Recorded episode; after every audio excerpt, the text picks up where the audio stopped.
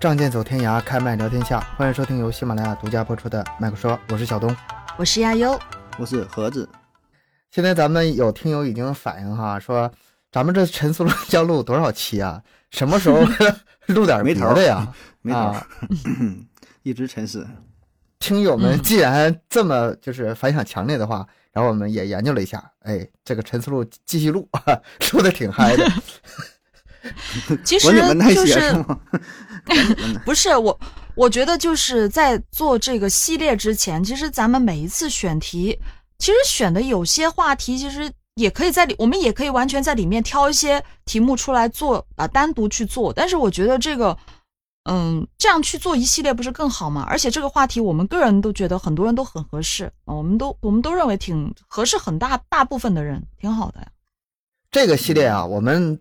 录的时候觉得很过瘾，聊的时候很过瘾，然后呢，很多听友呢其实反响也挺好的，嗯，所以说就是不管怎么说吧，咱们先把这个五十个问题录完，然后 对，忍一忍，快了，还有二十个，忍一忍，过还有二十个，然后听友们如果想听什么，你是想听案子还是想听案子呀，还是想听案子什么的？想听案子还是想听案子？还是想那个电影、电视剧、回忆杀？然后别别别别别别，呃，求你们了，不要电视剧，求你们了，不要。咱们做节目真挺认真负责的。你说要聊啥，咔咔咔，真回去看呐。你说机器猫，你说那个周星驰，说集数太多，确实受不了，你知道吗？短点的行，对对对，短点的电影啥的就可一集聊的这个。大伙儿有什么就是说都想都想听都想看，然后关注度非常高的，嗯嗯嗯，但咱看的也不多，对，确实看的不多，在下边留言对吧？或者大伙儿点赞，哎，这留留言了，大伙儿十个二十个点赞的，那咱就去看一看，就闲扯嘛，对吧？咱也不是什么什么观影人，完全算不上，就自己非常幼稚的想法，对吧？聊一聊，这个完全可以，对，这完全可以。也就是趁着我们这个系列录完之前，你们现在想听什么，赶紧提，准备准备，然后呢，我对准备准备，然后这期就是这这一系列结束了。哎，开始上别的聊别的了，嗯，对吧？嗯，然后今天咱们这期还得继续，加油上问题吧。嗯，第三十一题，在一个足够小的星球上行走，我们是在上坡还是下坡？高赞的回答是：你感觉累就是上坡，感觉轻松就是下坡。这这个问题啊。问的也是莫名其妙，回答的也是 乱七八糟。对，我就觉得为什么是高，为什么是高赞呢？就是，就反正问的问题就问的都奇奇怪怪的，这个回答的也是莫名其妙的。这足够小的星球，他这个高赞是因为他这个高赞因为是回答的挺巧妙的啊，你就累了你就上坡，轻松就下坡，就是挺巧妙的。但是这个吧，你要单说问题，还我觉得还真没啥可聊的，就是一个开脑洞的嘛。但是咱不能这么轻松给它划过去，稍微聊点吧，还是生聊呗。啊，生聊。嗯，可以从物理学的就两大方面吧，对吧？一个是物理学角度，一个是哲学角度啊。你看物理学角度，你说这个星星球足够小的话，星球足够小，如果引力不够的话，它。没有大气层，然后 没有水啊，什么是否 是否能够这个登陆？是否能够就是你站在这上边，嗯，你都站都站不上，你飘起来了，对吧？要登上飘啊，你飘的话，你你咋走啊？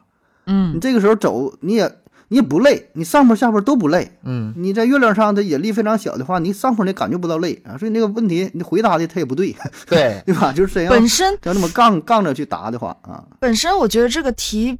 假就不太合理，你要看它的到底有多小。你说像 有有引力或者是没有引力，有没有地心引力？这个引力它本身，我是这么想的啊。你要是在上面走的话，你不用非得两条腿走，你整那个月球车那种啊小车在上面也算走，你让它走起来。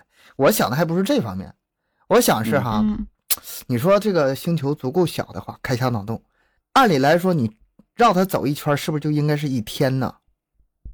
你比如说，呃，绕着这个球，哎，哎，这么走一圈儿，嗯，一天过去了。你往回走一圈儿，呃，当然跟那个恒星之间是有关系的啊。你往回回走一圈儿，哎，就走到昨天去了。啊，这个问这个脑洞，我我今天下午冷不丁一想，哎，好像是有点意思哈。你们想没想过这个问题？比如说你就这个星球上跨过国际日期变更线是吗？来回走，要过来要过去。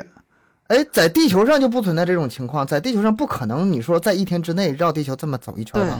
哎，我是这么想的，如果是两个人约好了，咱俩明天一起吃饭呢，然后 等等他走一圈，明天到了，来咱吃饭去了，有点无聊是吧？没啥意思啊，主要问题问题也是没啥意思。这个话题实在没啥可其实，对啊，但其实我我我的想法就是，我觉得现实一点的话，如果你想体验一下。踩这个球可以去社区那个器械，那个社区不是给小朋友、给老人家玩的那种，对，锻炼身体那种，不是有个滚球，然后就上面有个杆，然后就在那踩呢。我觉得这个倒是，我当时我就想到是这个东西，或者是马戏团踩球的那些人。但是有个区别是什么呢？呃，首先哈，你在这个星球上走，它一定不会有那个上坡下坡的感觉。他虽然这个回答是幽默的回答。但是一定不会有这感觉，应该是啥感觉？应该是啥感觉？应该是，呃，整个宇宙在绕着你转，你还在这个星球上，但是那个太阳啊，呼呼从你脑袋上过呀，星星啊，呼呼从你脑袋上过呀，应该是这个感觉。你始终没有感觉你是在上下坡，你是感觉世界在围你转。哦。是不是这种感觉？上坡的问题，你是你是转的问题，是转的问题。对，也就是说，不是说你在你站在那个球上，那个球在走，而是你你你始终没动，你在那球上始终没动，但世界在围绕着你转，对吧？这有点像那个打游戏那感觉，这是不是这是不是也没啥意思？这实在是没啥意思，够无聊的了，过吧，咱们就过了吧。Next，next，next，好，第三十二题。你遇到过哪一些让你眼前一亮、醍呃醍醐灌顶，或者对你有改变很大的理念？呃，高赞的回答是：天赋决定了你能达到的上限，努力程度决定了你能达到的下限。以绝大多数人的努力程度之低，远远没有达到要去拼天赋的地步。这这咱之前不正好说过这个事儿吗？就亚优提到的那一点，是说那期聊什么来着？反正就说到这个事儿，还没到还没到拼天赋、拼什么其他的地步。哎，对，就努力这一关，其实就已经甩下了很多人。能努力的话，其实能超过百分之，比如说八十九十，甚至对吧？咱都不够努力啊。但这个问题，呃，醍醐灌顶、眼前一亮的理念，这个太多了，就是随着。从小到大，对吧？不停的增长，嗯，总会遇到很多新的观念的输入，而且很震撼自己的那种，很震撼。那比如说啊，我我说几个有点扯淡，但是你想嘛，细想还真是这个事儿啊。就是他说努力这个事儿嘛，顺着他说哈，就比你努力的人，呃，比你聪明的人还比你努力哈，那你努力还有什么用？你说有没有道理？这个有点开玩笑，但你细想，确实冷不听有道理，挺有道理啊，冷不听有道理，挺有道理啊。细想也有道理啊，所以就应该躺平嘛，是吧？但问题是，但问题是，人这活一辈子不是为了跟别人比啊，是为了跟自己比。对，跟自己比的话，那别人再聪明，跟你有什么关系呢？我是这么想的。别人别人再努力也跟我没啥关系啊，我努力是我的事儿，对吧？人比人得死，人比人得死嘛。嗯，对。其实这个回答的话，我个人觉得。就就那样吧，就这个回答可能是鸡汤之一吧，反正就是要努力，他大概就是在表达这个意思。就对我个人改变很大的一个观念，我是很喜欢那句话，叫做“自律者自由”。嗯嗯，啊，那经常说的嘛，自律。这个这个咱们经常说。嗯，但是这个是我我当时我第一反应就是想到这句话，我非常非常非常的认同这个。不是有句话是这样说吗？就是我们都得承受两种痛苦的其中一种，第一种就是自律的痛苦，第二种就是后悔的痛苦。嗯，我我明白这意思。嗯，对，嗯嗯，如果你不去，你不自律的话，那可能你要承受的就是你后悔的那种痛苦了。所以我觉得就是这句话，我个人是非常对我影响很大。嗯，少壮自己不努力，老大徒伤悲，这是一个意思啊。对，这这小小时候也经常听这句话嘛，是吧？咱们今天这个吧，这重点还真是这个问题是个好问题，就是让你眼前一亮、醍醐灌顶啊，这改变很大理念啊。如果说第一道问题咱们就是热个身、开个胃的话，这个是咱们今天重点聊的。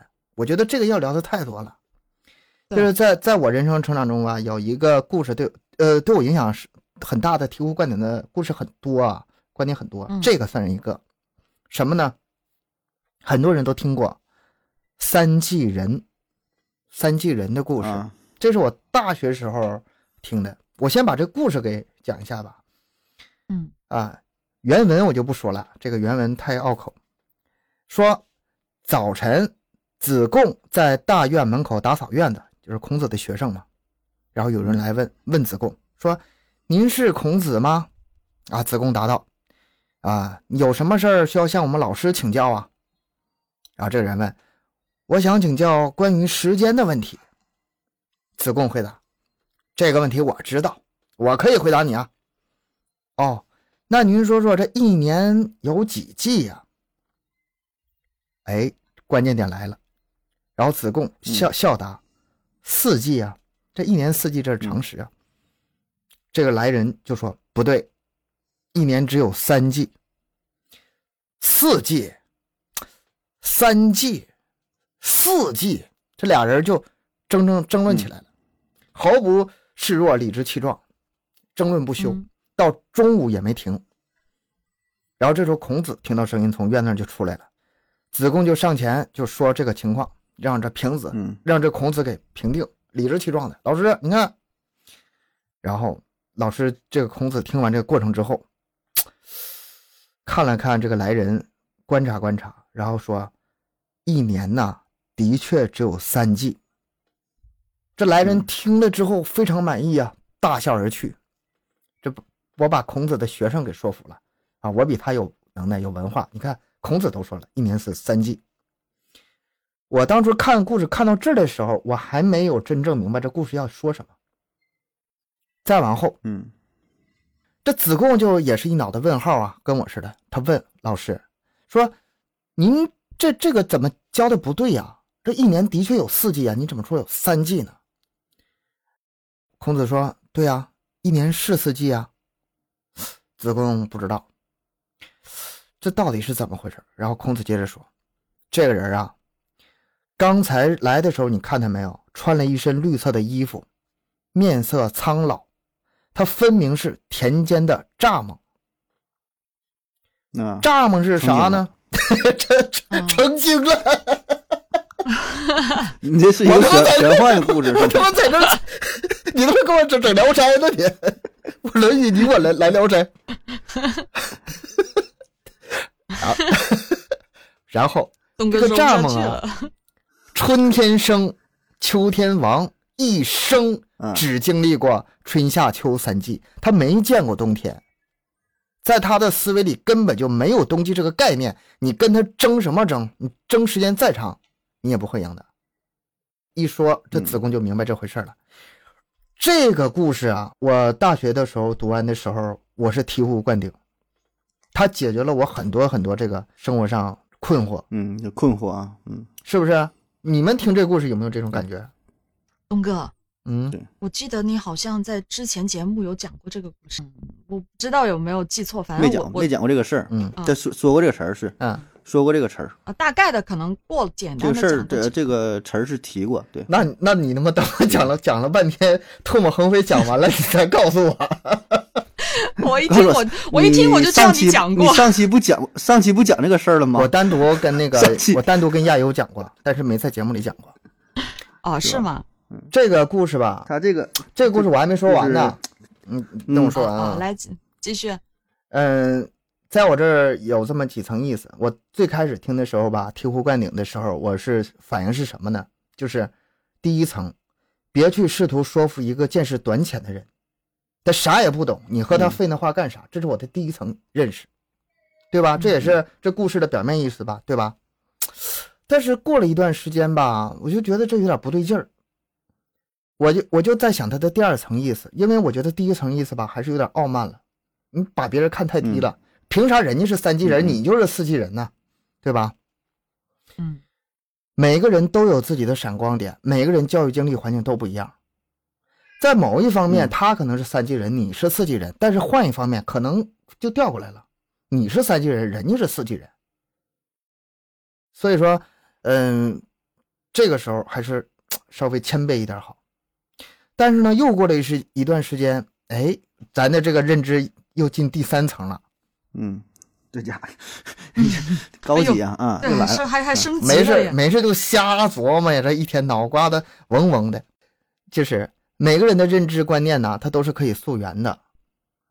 他的那个理解啊，在你这儿看来可能是不可理喻，但是从他的那个是就是身处的环境和他真实的经历来讲，他的经历是真实的。他他的经历的三季对他来说是真实的，你只不过是没有站在他的角度角度去想，你只是站在你的角度去想，你如果是他的话，就是三季，这个这个这个事儿就是三季，正确答案。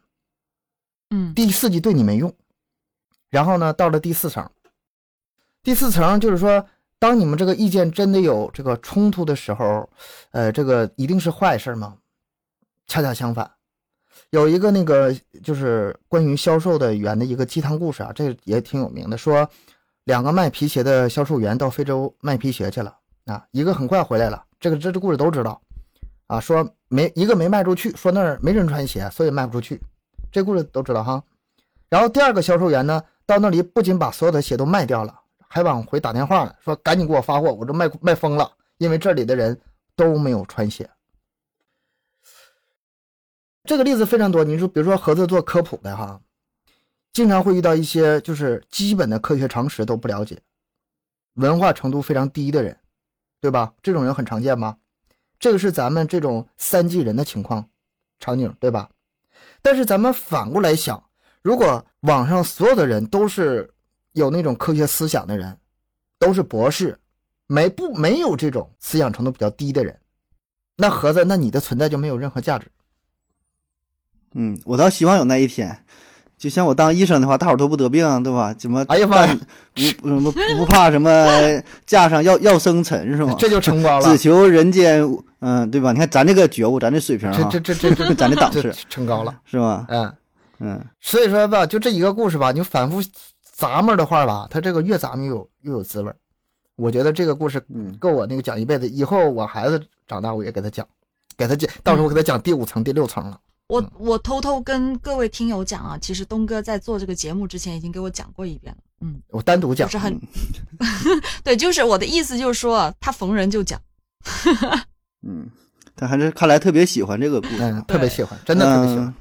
那我想补充一点呢，嗯，就是这里边有一个自我反省的事儿。就你没有，你有没有想过，有可能存在五 G 人和六 G 人、一百 G 人、一万 G 人？哦！哎呀，你给我又给我提高一层，还真的我没想过，对吧？你没想过吧？没有，没有，没有。就是你还是觉得，你觉得三四 G 就是终极，完全不是啊！就我们地球就这么转着，我们所有人类都经过了四 G，实际上还有五 G，还有第六 G，有无限的维度，嗯，是吧？所以这个你就是从他的身上，你能想到自己，哎呀，我们的认知也是非常有限的，因为。就是你刚才说到这个科学这个事儿，我刚才记了好几个关键词啊，就咱们的感知也也很有限呐，对啊，对吧？就像是咱们能看到的光是有限光，只是那个这个可见光，红外线、紫外线之外看不到，听到的声音也非常有限，对吧？超高频、超低频的你也你你也不知道，嗯，所以一定会存在着就认知水平更高的，或者是感知水平，就是他们的那个接收器都不一样，咱用眼睛看，咱用耳朵听，人家有别的感知方式。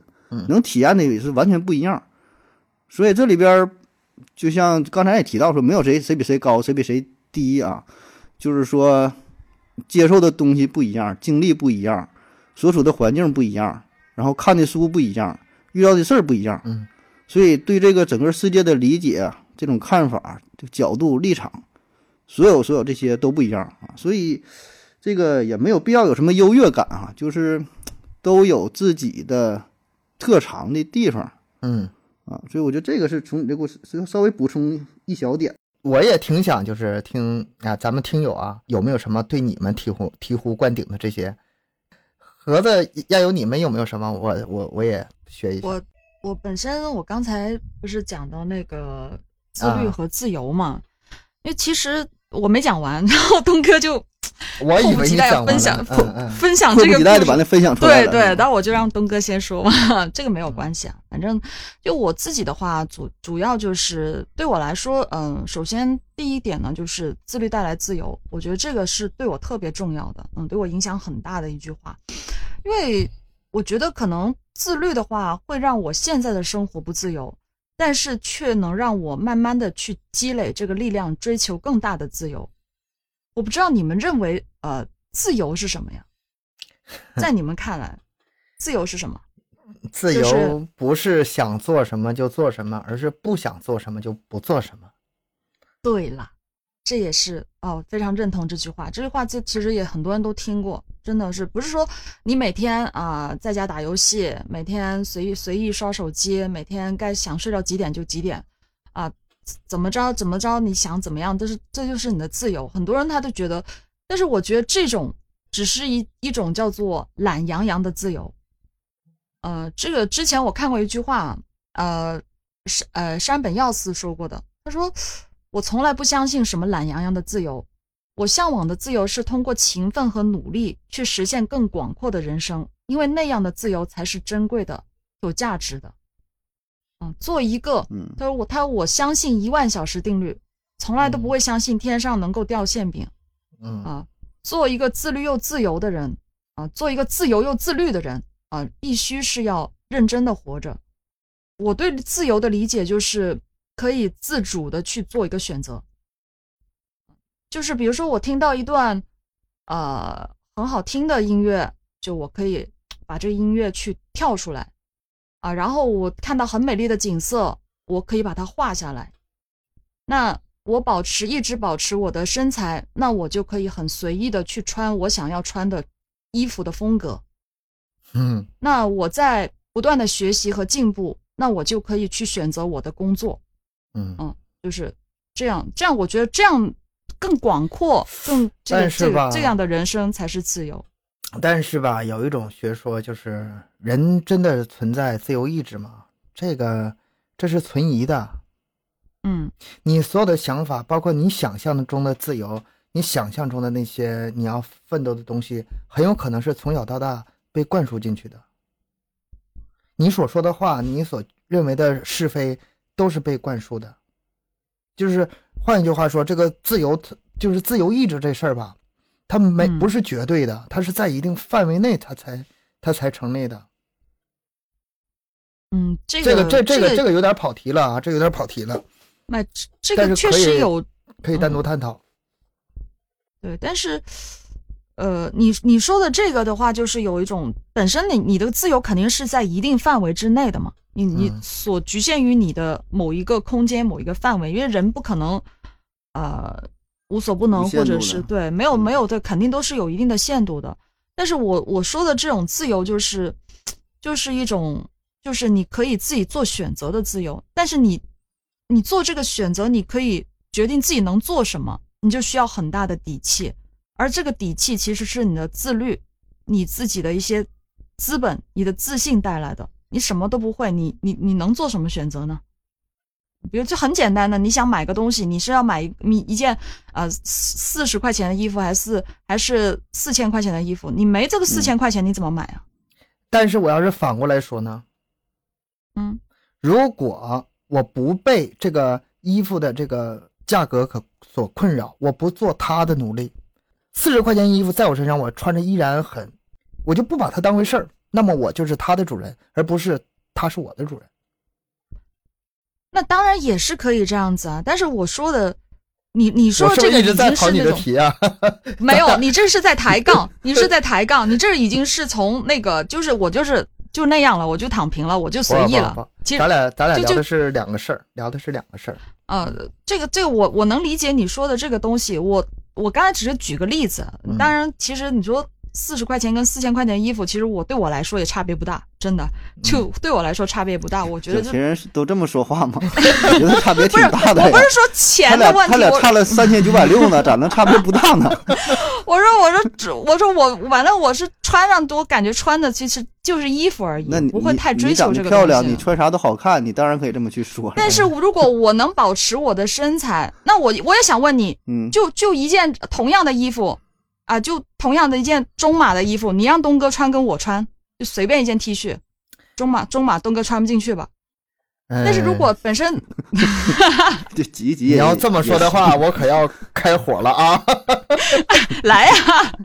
开杠了！我的意思就是说，就是我想表达，就是有些东西，你你自己你有得有有这个资本的时候，你才有这个选择的权利。而这个资本其实是你自己，啊，就像前面你你东哥你说的那个，不是说啊自由是想做什么做什么，而是不做什么的时候，你不做这个选择的时候，你可以不去做。我对自由的想法是这样哈，就比如说你想得到什么东西，想得到什么东西，我觉得这个东西就本身已经被他奴役了。包括名，包括利，啊，比如说，我想达到一个多高的成成绩，我想挣多少多少钱。当你拼命去做这件事的时候，实际上你是他的奴隶。你真正的自由，可能是比如说啊，咱真的挣了那么多钱的时候，你这时候，哎呀，挣多钱挣多少我无所谓，成多大名对我来说无所谓，这是真正的自由。那你这修炼的档次太太高了。这确实没有这个，我觉得是。我俩其实说的吧，不是一一回事儿。我我理解你说的那个意思啊，但是我咱我这相当于一个一个一个从另外一个角度吧。嗯，就聊到这儿了。我我也知道，我我能明解，我能理解你说的这个表达这个意思。嗯，但反正就是也算是一种另外一种吧，另外一种表达吧。但是我我个人就觉得，就是反正观点会有点不一样，但是都是一种自由。嗯，但前提就是。嗯，得自律，得自律，得为这个自己想要的自由做出啊这个充分的准备。就无论无论你做什么样的自由，就是无论你选择怎样的自由，你都得去有这个底气去做这个选择。明白，是吧？对，嗯。那我说说我的醍醐灌顶的理念吧。啊，嗯，呃，我是从这个问题本身入手哈，不是具体的。什么理念呐？什么观点？嗯，我是觉得呢，不在于一个理念的冲击，一个理念给你带来什么大的改观啊？就是很多理念我们以前也听过，也知道，但是呢，你没经历过，你没遇到过这个事儿，所以真正的这种理念上的冲击啊，所谓的什么醍醐灌顶啊，是因为在你不断的成长过程当中，遇到了很多人，遇到了很多事儿，然后对原有的理念有了重新的认识，重重新的理解，嗯，或者说就是。认证了这件事儿，是吧？就是不听老人言，吃亏在眼前啊！老人跟你说的话都对，但是你没经历过这个事儿，你就不往心里去，或者觉得他不对啊！一经历事啊，说的对了，嗯，或者或者是说的摧毁了你原有的一些一些想法，所以我觉得这个是，呃，就这种理念这种事儿很多啊，不是说具体的哪一个啊，在你不断的成长过程当中会。经常有这个想法，哎，说，哎呀，以前这句话我听过啊，这回服了啊，确实是这么回事儿。所以这个我觉得是这个事件给你带来的冲击，而并不是某一句话本身啊。除非是，就像东哥刚才举这个例子，就是属于以前确实没听过，对吧？以前没看过，这这也很多呀。就咱们，呃，每天都会获取到很多新的信息，对吧？看到很多新的内容，就哎，这个这个挺好啊。但是绝大多数吧，还是说，主要还是。就印证了你的想法啊，这个是我想说的，就是解决困惑，证明了解决困惑。对对对对，就证明了一些东西之后，你觉得啊，我服了啊，这个啊是是说的太对了啊，我信了。嗯，你一说这个，我想起来那个呃，开车前面啊，前方施工，请勿前进，然后飞了进去，然后回来牌子背面先不信，傻逼回来了吗？回来了 啊，醍醐灌顶。你看刚才说那句话。太对了，很多时候都是这样，说不不不到什么黄河不死心是吗？其实如果按照这么这么说的话，就是我觉得每一个人生阶段，或者是甚至是每一天，或者每一每每一小段时间，你都会有醍醐灌顶的一些经验。醍醐灌顶这个词儿吧，其实挺大的，这个词儿其实挺大的，你他得能把人给镇住，一下子就是像一头凉凉水从头浇到尾。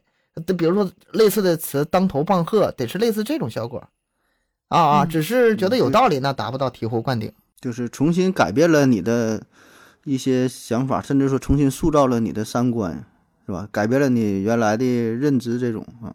但是我觉得这个随着年龄越来越大之后吧，这种事儿可能也也不多了，嗯，很多你的想法已经是形成了固定了，嗯嗯啊，顶多就是偶尔感叹一下，自己该干啥还是干啥。而对于那些就不符合你认知的东西，你就你也不想去看了，你就远离这些东西了。你保证是看那些符合你认知的对这些事儿，对对吧？看新闻呐，结交朋友啥的，你保证是你爱看的。那些你反感的东西，你就离他远远远的。所以你也你就不会有什么说真正说能改变。你也知道那些事儿可能是对的，但跟你感觉关系不大，是吧？就是把自己封闭起来了。就是前一阵子有个一两年前吧，我听广播的时候听到一个主持人，就是接那种听众电话，情感的那种。嗯，他的有一有一次的这个节目让我也是醍醐灌顶，我想跟大家分享一下。什么呢？嗯，就是这个听众打电话来说说。我的爸妈老是买那些保健品，几万块钱、几万块钱的买，我怎么劝都不听。问主持人我应该怎么办？我想绝大多数听友啊，包括你俩，包括我以前，第一个反应就是，哎呀，想办法让这个劝这个老人别买、别买、别买。但是那个主持人当时的回的电话呢，他是出乎我意料的。他是说，他这么说的：买买买买，呃，老人买保健品花你钱了吗？没有吧？他花自己的退休金吧？嗯，对吧？嗯，老年人活到这个岁数，你知道他最怕什么吗？怕死。嗯，怕死，寂寞，怕死，嗯，怕身体出问题。嗯，那个保健品那个东西，呃，对他来说实际上可能没什么多大用处，他自己有可能也知道，但是他要买个心安。然后呢，你你一个劲儿说他花几万块钱买的东西没有用，对延长他的生命没有任何作用，你为什么这么残忍呢？嗯，这就把他希望破灭了是吗？这个话其实当时很震惊我的，因为他这个说话是两层意思啊，一层呢就是说，因为是这个年轻人给他打电话，他要给这个年轻人解决问题；如果是老人打电话，他可能就另外一套词儿了。他要解决这年轻人的问题，我我这么的话，把你这个心态放平，这事儿才算过去。但是另外一层呢，就是，是啊，他这个角度我真的从前来从来没想过。嗯，从那以后啊，我妈买保保健品，我再也不说了。她只要高兴，哎，他觉得这个东西吃下去之后，他对他这个身体有好处，他高高兴兴的，那保健品的作用就达到了，真就让他心情好，一心情好，没准身体真就好了。当然，这个钱但也别太别太贵，别太贵，对，就是。三五百的、一两千的是可以的。三头二百的你就买着，对吧？千八对吧，偶尔买买，也就你别一整个三万五万的，这个你该该控制还得控制，对吧？你看看看这价格。这里吧，就是说这个是非不那么重要了。这里，嗯，这里是你考虑他的感受了，就是换位思考嘛，你得站在别人的角度去思考这个事情。他的想法是。从那以后，我就是跟我，我跟别人的还没达到那种程程度哈，就是站在别人角度还没到那种程度。但是至少在我爸妈这里，我可能是嗯多替他们考虑考虑，有一些改变了。对对，嗯嗯。我这边其实我还想到一个，嗯，对我来说也是帮助挺大的，而且是挺小的时候就知道这个事儿的吧。呃，我觉得这个东西对我来说影响也挺大的。这个就是复利，嗯。嗯，你们都知道吧？复利这个不用解释了。是存款存款的复利吗？对，利滚利。嗯嗯，利滚利这个东西，这个概念，我讲的是这个概念。就当我第一次知道复利这个事情的时候，其实我是很震惊的。嗯，这个它不是世界第八奇奇迹嘛？是吧？啊，就是不有个这个说法嘛？就是说它是一个，它因为我觉得它复利最可怕的地方，它不是单纯的利滚利，它是让时间也。成为价值计算，就是也成为那个价值计算的时候加入的一个维度。嗯，它不是钱，而是所有的资源。就我我在我看来，它可以是成为时间，时间就是金钱嘛。对，也可以这样说啊，也可以这样说。但是你你你你自己去思考，你用这个东西再套到自己的生活当中，你会发现很多东西其实都是都是能够适用的。啊，就是说，其实本身我可能我一天去做一点点这个事情是没有任何的作用，但是我一直一直一直去做，然后它后面的给到我的一些回报或者是对我的影响，可能是非常巨大的。嗯嗯，就是，所以我我觉得他我知道这个概念以后啊，我就会有，就是自己会有一种这样的一个不一样的想法。我觉得很多东西都是可以用这种观念去做一个增值。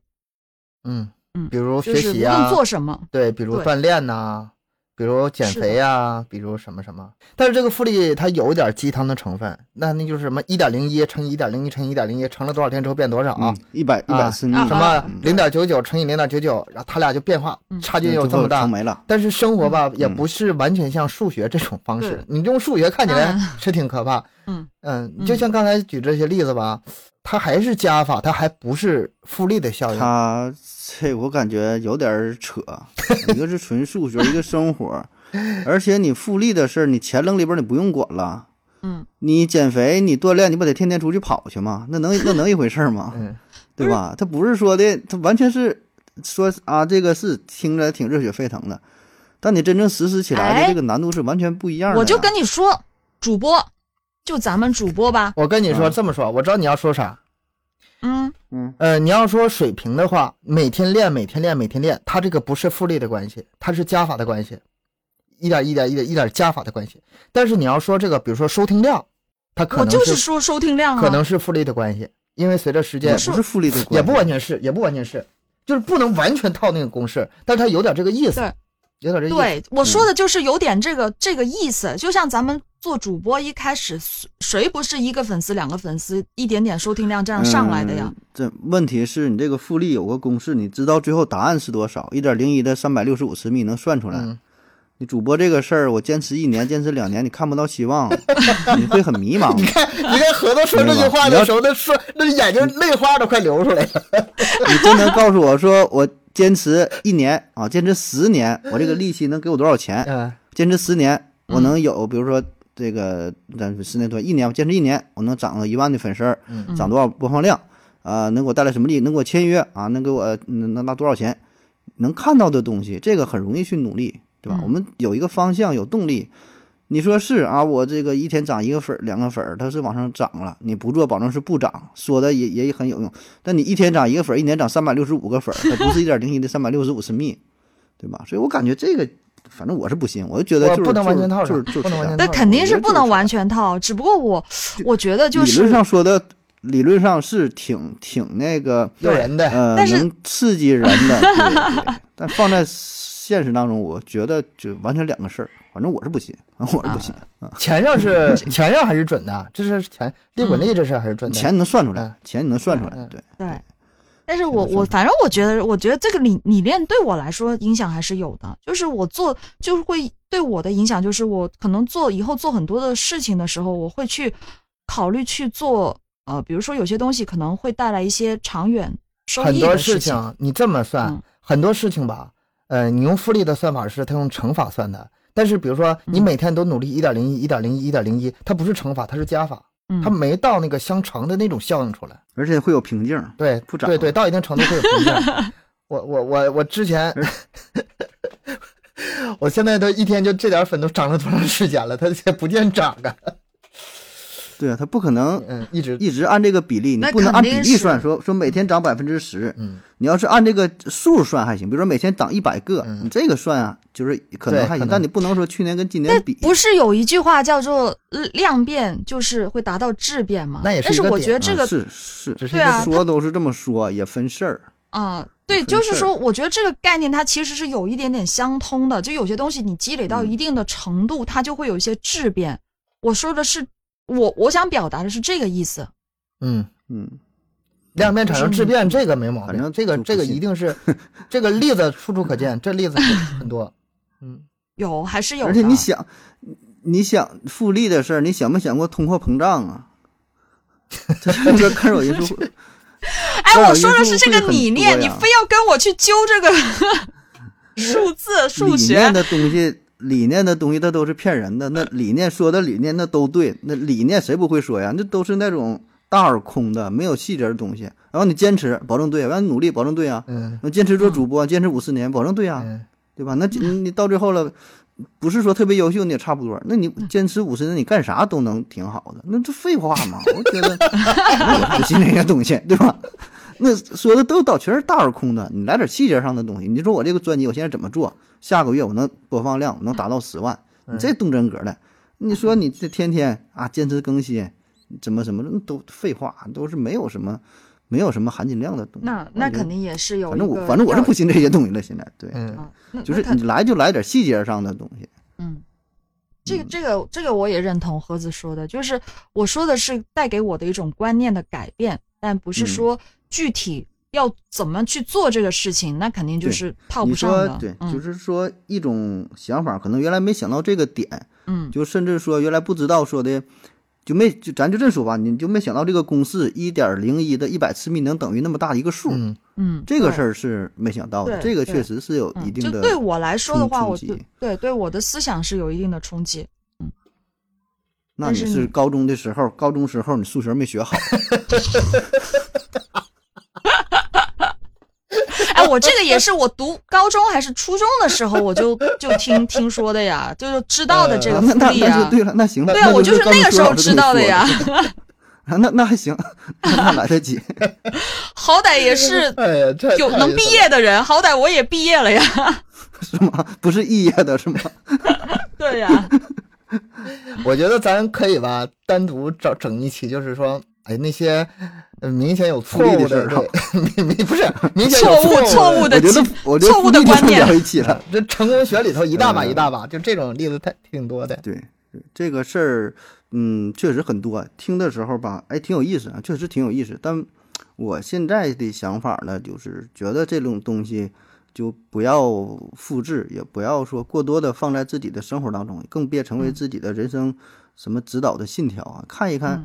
呃，就挺好玩儿啊，这种事儿确实挺多，类似于段子啊，什么经济学上的什么什么一些案例啊啥的，都是挺好的。但是就一看一过吧，反正 看个热闹，看个热闹。嗯，那盒子你就没有？没有，就是除了你去刚才去解读的那那个，你说冲击的那个事儿，对啊，你就没有冲击的有啊。最近有一个冲击，是我自己做了一篇节目，就是自己把自己给醍醐灌顶了，你真行。对，听完 我说这节目做的好啊，就是加缪有一期那个我讲的是关于自自自杀，自杀就唯一真正严肃的哲学问题，自杀啊。就是他这大概讲讲，简单说一下。我那节目当中有那期反响也，我觉得挺好，播播量也多，留言也特别多。嗯他就讲说追求人生的意义，说人生意义到底是什么？然后呢，从他的角度来说吧，就是说人生没有意义。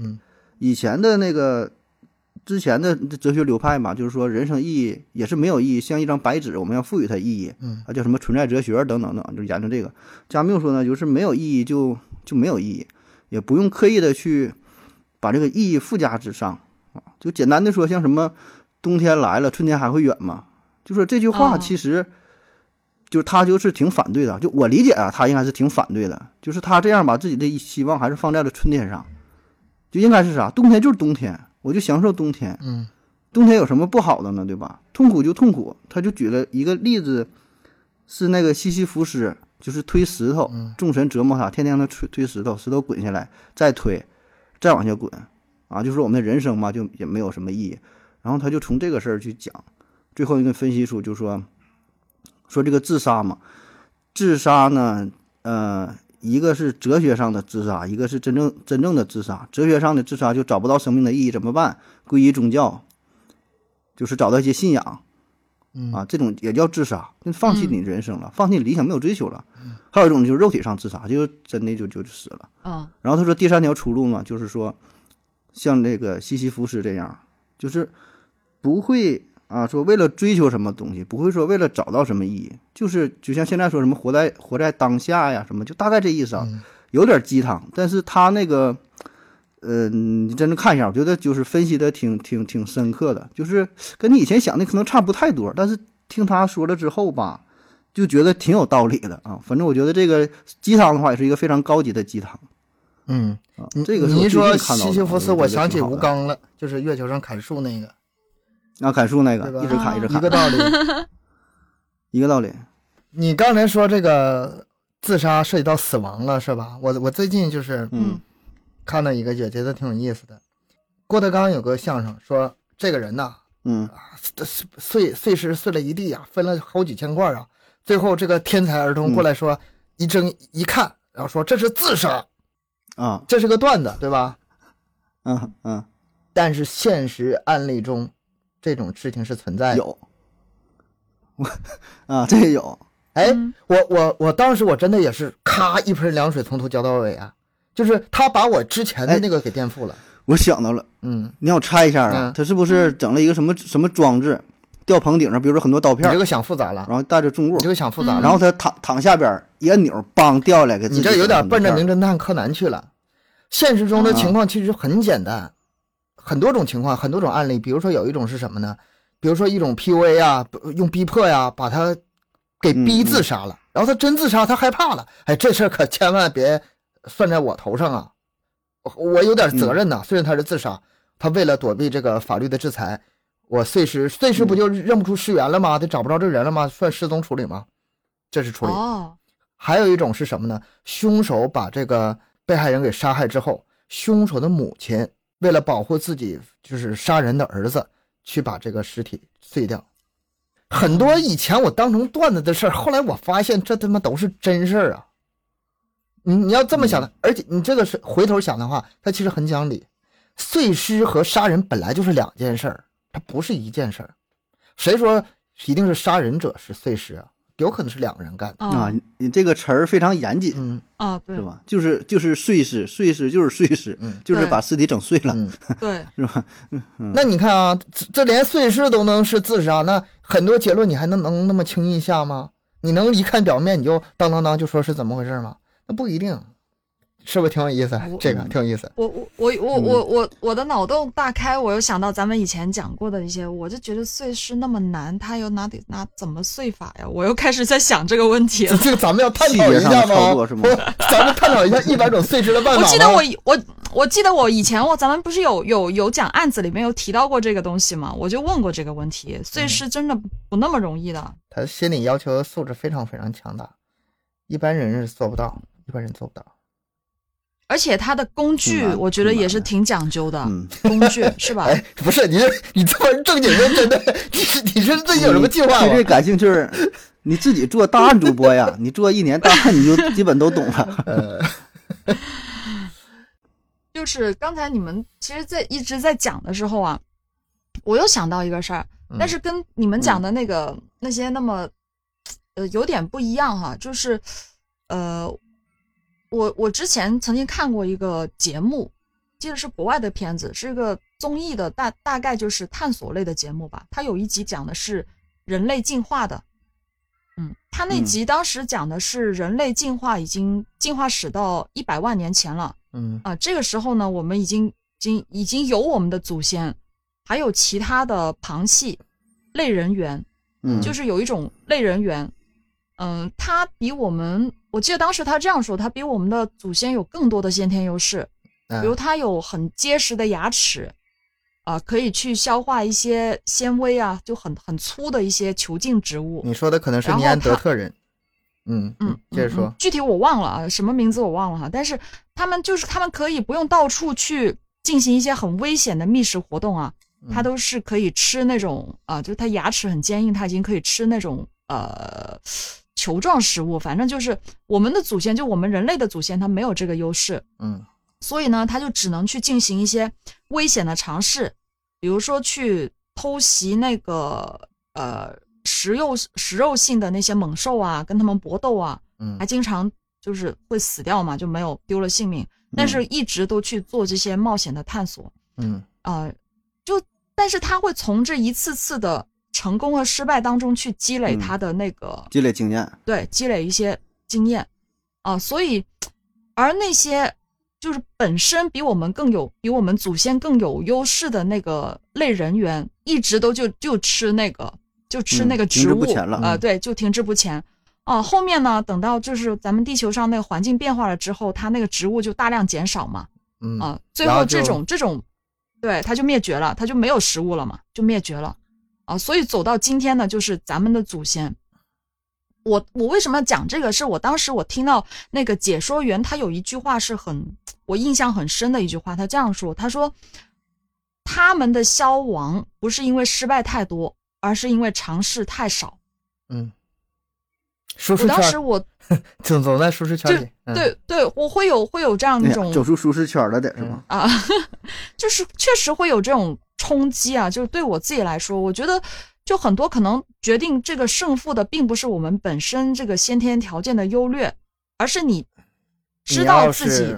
你你要是这个话题展开的话，我真的知道你说的意思，啊，就是因为太舒适了，然后最后导致自自己，呃，处于劣势了哈。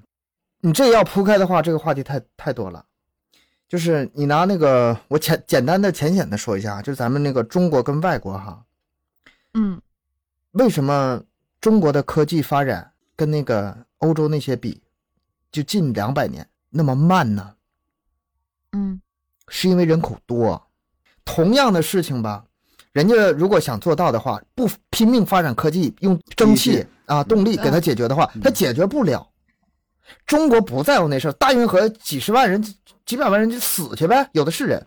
中国人多，那么中国人为什么多呢？你再往前倒，呃，有什么两河呀，有什么丰富的农业呀，是这样。嗯，所以说他那个技能点加在哪儿，他就是往后影响你多少多少。你当初中国就是因为活得太好了，所以导致人口那么多，所以导致后来的科技就没跟上。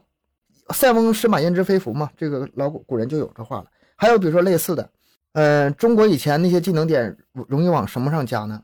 比如说往那个陶器啊、丝绸啊往这上加，像哥白尼啊、什么伽利他们可能就往那个玻璃上加。往玻璃上加的话会怎么样呢？最后产生了望远镜，望远镜然后就航海。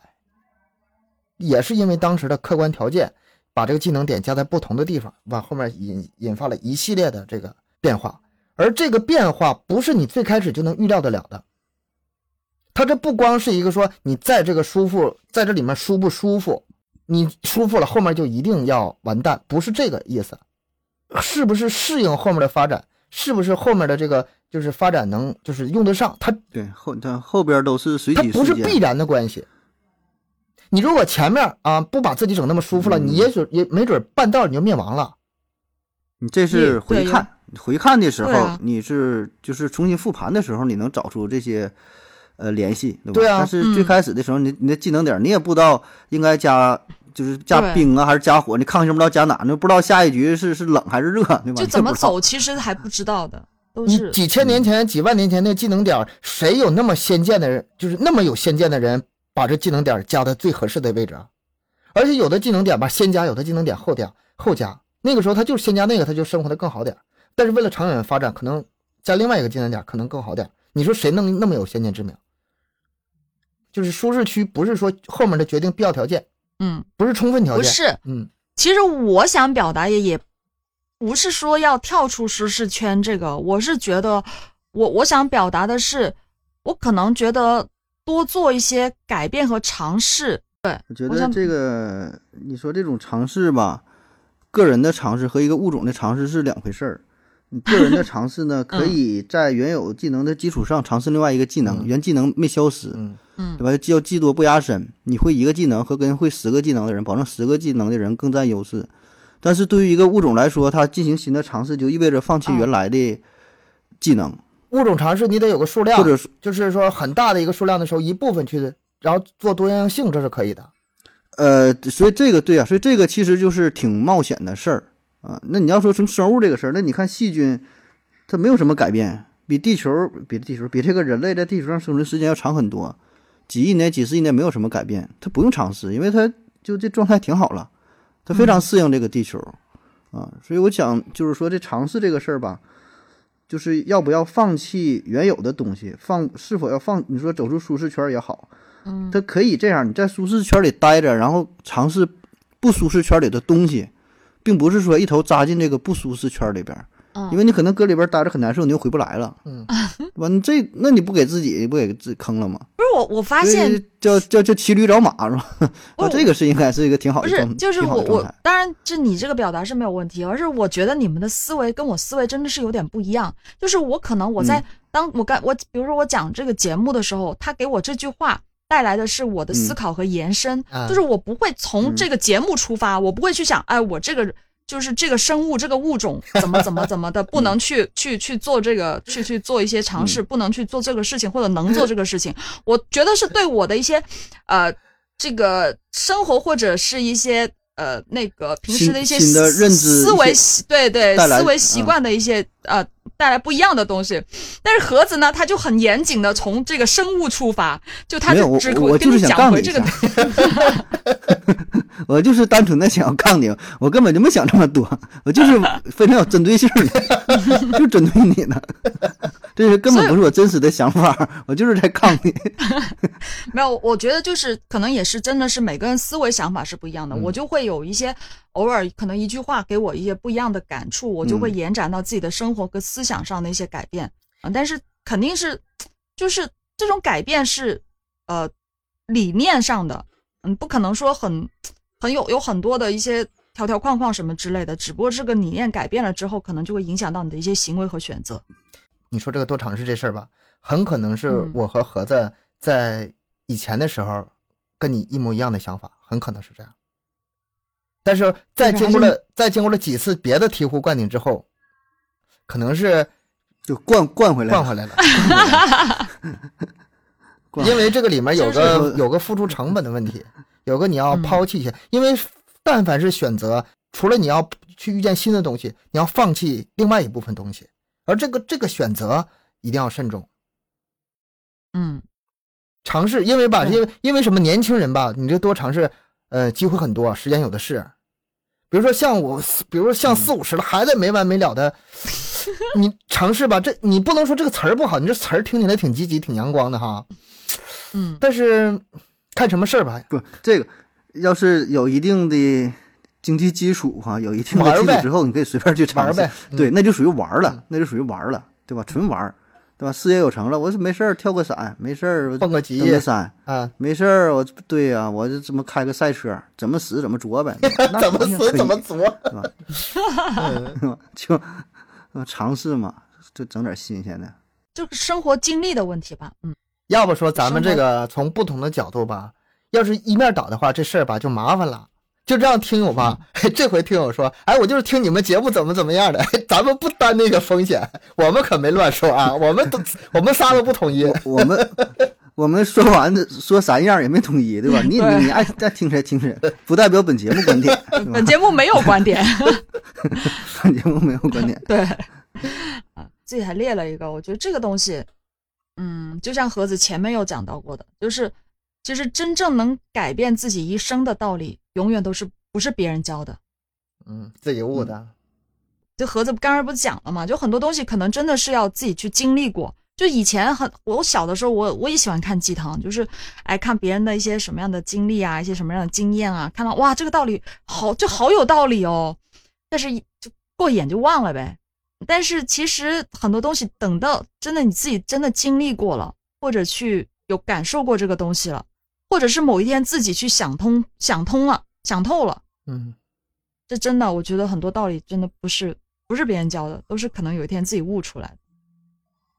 但你说这句话就成了一个悖论，真正改变自己的道理不是道理本身，而是经历过的事儿，这本身也是一条道理。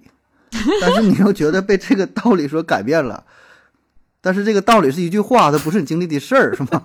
你看，就合着今天跟我杠上了，是吧？哎呀，这杠好玩，说这个我看热闹可有意思了，挺好，说说的挺好，说的挺好的。我觉得对鸡汤吧，也不用太过于去苛责，就是，呃，鸡汤一般文字吧都挺美的，你就欣赏一下就挺好就跟跟你看一幅画似的，跟你看一个欣赏一首诗似的，它可能实际作用没那么大，就是。呃，比如说前一阵子我在抖音上看那么一句话，说十八岁的你很漂亮，不是因为你漂亮，是因为十八岁漂亮啊。十八岁漂亮。三十岁的你很漂亮，不是因为三十岁很漂亮，是你很漂亮。你看，一个是岁数，一个是你。四十岁的你很漂亮，不是四十岁很漂亮，也不是你很漂亮，是你活得很漂亮。嗯。哎，这话是不是特别特别好，特别鸡汤？你看着吧，眼睛挺激动的啊。但是你回头一想，他妈 这这不都废话吗？有什么用啊？嗯，不就我们有道理，确确实有道理。对啊，讲的有有是有这么回事儿。嗯，确实是的。你到你某个年龄阶段，真的是就十八岁，哪个十八谁十八岁不好看啊？都好看。你这个话吧，你反过来听吧，你反过来听就就就真是有道理了。十八岁的你一点都不漂亮，你能漂亮哪去？三十岁的你，你那岁数都啥样了？都老大不小了。四十岁的你。你啥都漂亮，你没啥可，你这么反过来想，始终让自己吧，别别飘 啊！这个对我有用，这个对我有用。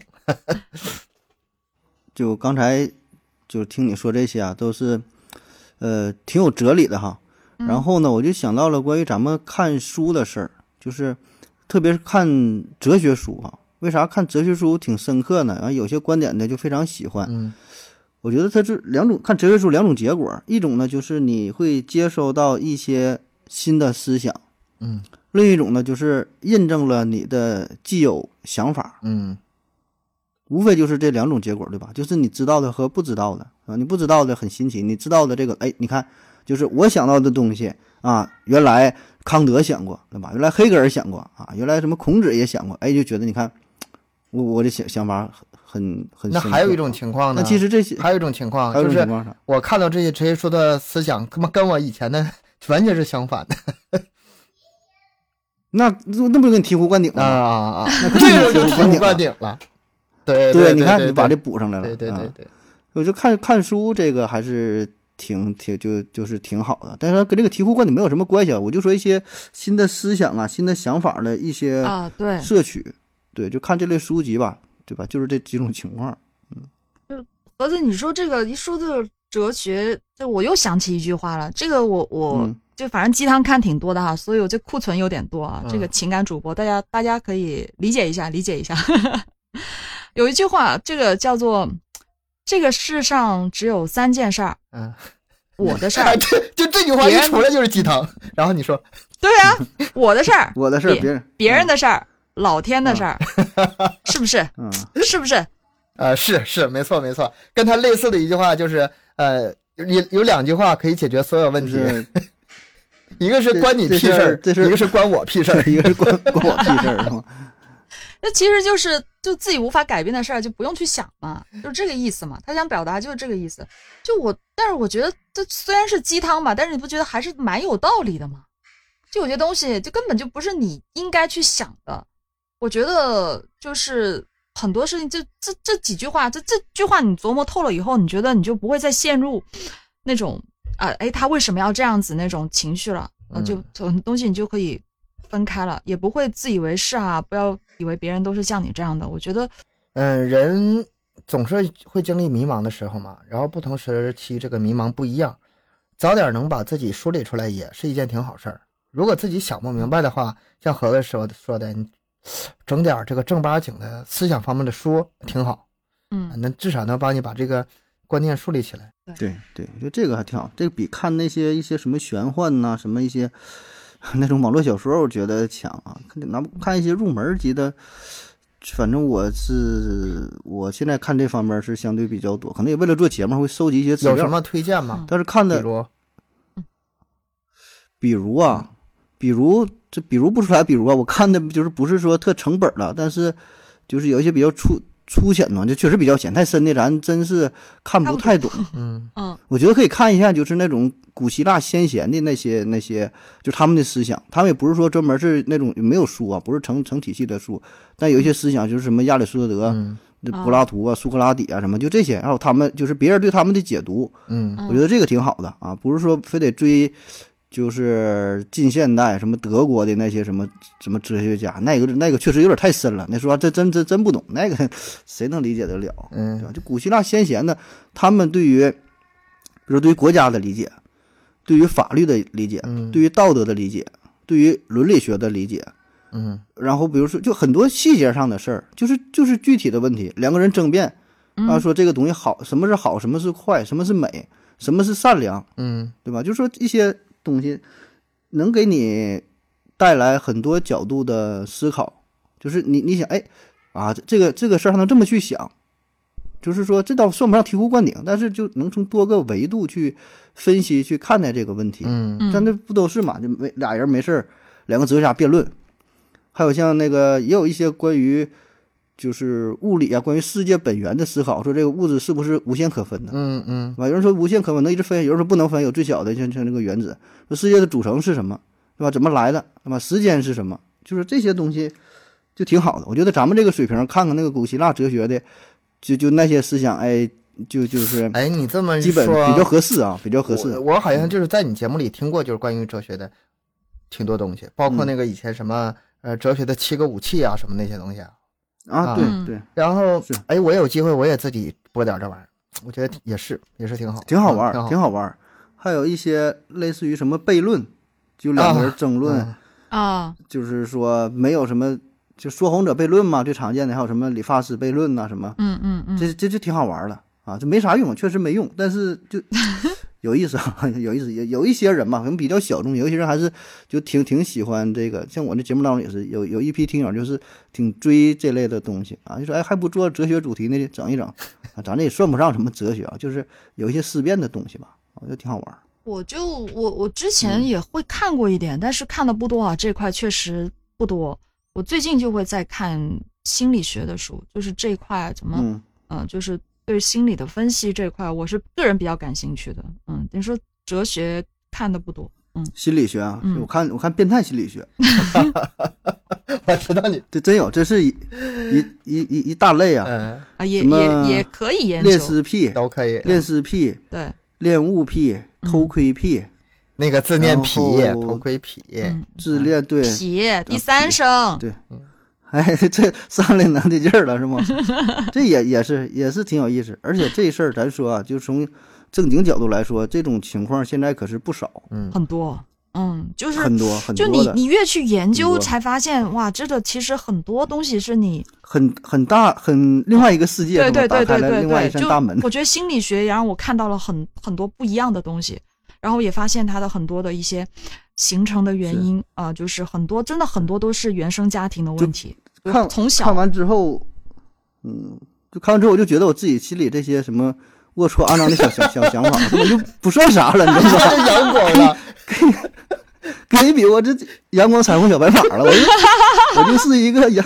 阳光阳光大大男孩儿，我就觉得原来就想法是不是有点猥琐呀？就有一些想法对吧？我想大伙儿都会有对吧？那不说出来，但是你看这些案例啊，然后一些分析，就哦，这个是人类内心可能是共同存在的东西，哎，有轻有重，有些没表现出来，有些表现了，有些表现的特别严重。嗯，所以我觉得这这也是挺好的，这真是挺好的话题啊。这个但是不能让聊哈，咱们之前节目当中整这个都被整的下架了啊。那这个我觉得也没有啥不让说的，你这。大伙儿都存在这种，真是一种疾病了，对吧？你这东西你压抑也压抑不住，反倒是应该，就是把这个事儿啊拿出来，对吧？讲明白，然后呢，你该看病看病，该心理辅导啊，该寻求一些医疗辅助的措施啊，你该看就看嘛，这有啥可不行？哪儿是那个就是变态的这种心理最多？日本，因为日本整个社会啊，它那种这个结构就是非常那种。嗯，阶阶级啊特别严，然后等级等级特别严，然后各种各种规矩特别多，然后特别压抑，整个人在那个日本社会中就特别压抑。所以说，你这个但是人的天性就是在那儿，他是你如果这儿压的话，另外一部分肯定得释放出来。所以说，他，保证得找一种渠道。日本的变态特别压抑压不住，他是那种民族性决定的，不是说个体的问题。嗯嗯，变态的民主。咱们，咱们中国还好吧？起码我觉得比那个日本要好很多了。但是我觉得现在就咱们目前的话，就是这现代这一阶段啊，大概九零后，差不多这个零零后这个阶段，有心理问题的人非常多。当然不至于说很 很夸张的那种心理变态，但是有心理疾病的人非常多。嗯，我就是我自己都遇到很多有这种问题的，就是十几岁就是得去看心理医生的那种，有。还是有挺多的，我都认识，嗯，所以我觉得也是整个社会大环境啊，也是有一定的影响这个不用说，现在就是，嗯，就是不用去太多去说啊，现在的人比以前心理问题多得多，这也不存在，哪有说 这又又又敏感了？心理问题多的最多时候是啥时候啊？啊，那。就那个时候，对那个时候，嗯嗯，哪个时代？哪个时代都有，哪个时代都有，都有，都有。对，只不过可能现在的话，可能现在心理医生多，你能去去那个 去看病了，你能去求求医了。医生多了，医生多了，患者就多了。你要这个社没有医生，这个社没有患者。老师多了，学生就多了。这社没有老师就没有学生。嗯，你看咱这个思辨哈，嗯，看咱这个想法，对，对，对，所以说这个。就把心理医生都抓起来，就没有得心理疾病的人了。嗯，好，今天这个咱们到底还是跑题了啊？怎么又跑的 跑到这儿去了？通过我们的努力哈，终于就整了两期。对，终于两个题目就就搞定了，搞定了这一个多小时。行行，这也是聊了聊没收住啊。那那个下一个问题吧，咱们就等到下一期啊，也时间到下一期。嗯那这期节目时间也差不多了，咱就到这儿吧。感谢大家收听啊，欢迎大家多多留言、分享、点赞。节目更新时间三七二十一，加听友群联系主播可以关注我们的微信公众号“麦克说 Plus”，这里不仅仅是音频内容。嗯，下期再见，拜拜，感谢收听，拜拜拜拜拜拜。